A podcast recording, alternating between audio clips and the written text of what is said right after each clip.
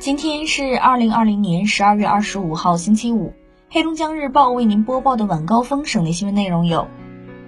因工作变动，王文涛请求辞去黑龙江省人民政府省长职务。经黑龙江省第十三届人民代表大会常务委员会第二十二次会议审议，决定接受王文涛辞去黑龙江省人民政府省长职务的请求。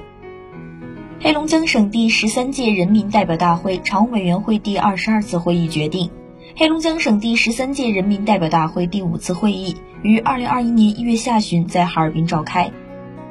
第二十二届哈尔滨冰雪大世界昨日在期待中盛大开园，八方游客纷至沓来，哈尔滨冰雪季渐入佳境。冰雪大世界公交旅游专线开通，游客可以从防洪纪念塔乘车到达园区。旅游专线营运时间至闭园后一小时，首末车时间为每天十七时至二十二时三十分。另悉，第三届哈尔滨松花江冰雪嘉年华今日开园迎客，全场无门票，免费进园。冰上拔河、雪地排球等公益娱乐项目免费向公众开放。赵林公园将举办第四十七届哈尔滨冰灯艺术游园会。近日，地市级取水许可电子证照在黑龙江省正式落地，标志着黑龙江省在取水许可审批制度改革方面。由省级层面向地市级层面推进过程中取得重大进展，为全省逐步实现取水许可电子证照奠定了坚实的基础。黑龙江省公安机关警务辅助人员条例审议通过，提升收入水平，为辅警缴五险一金。二十四号，哈尔滨市教育局发布关于预防在职教师寒假违规补课的警示通知，在治理在职教师违规有偿补课工作中，各学校校长是第一责任人。坚决向有偿补课等师德违规问题亮剑，自觉做到看好自己的门，管好自己的人。应对本校教师监管不力、发生教师违规补课行为的，在对当事人进行处理的同时，要追究校长责任。二十四号，黑龙江省住宅物业管理条例出台，对提升我省住宅物业管理水平和服务质量、优化居住环境、改善民生、促进社会和谐稳定具有重要的意义。条例将于二零二一年三月一号起施行。省人社厅、省教育厅制定出台了黑龙江省深化中等职业学校教师职称制度改革实施方案，改革中等职业学校教师职称层级设置，增设了正高级职称、正高级讲师、正高级实习指导教师，以实际贡献为导向，论文论著不再作为硬指标，切实注重向艰苦边远地区和基层一线教师倾斜。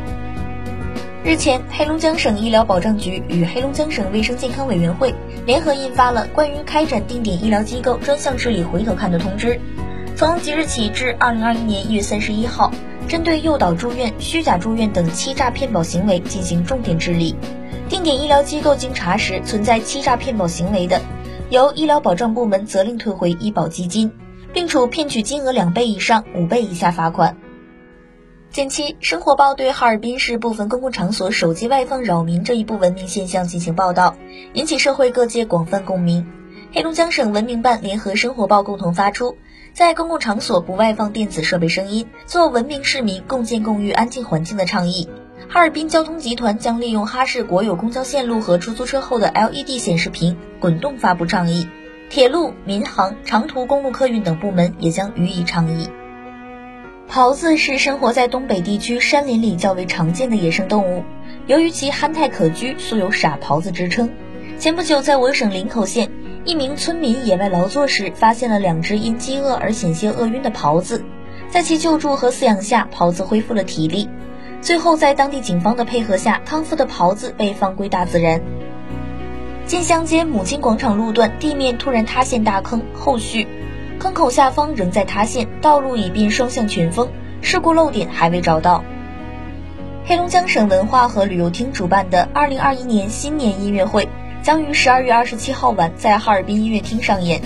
音乐会乐团由黑龙江省歌舞剧院有限公司交响乐团担任。今后三天，我省降雪范围也越来越小。周六部分地区以阵雪收尾，下周哈尔滨气温坐滑梯般直降。三十号最高温仅零下二十摄氏度。今天的黑龙江日报晚高峰省内新闻就是这些。编辑杨欣欣，我是张世瑶，感谢收听。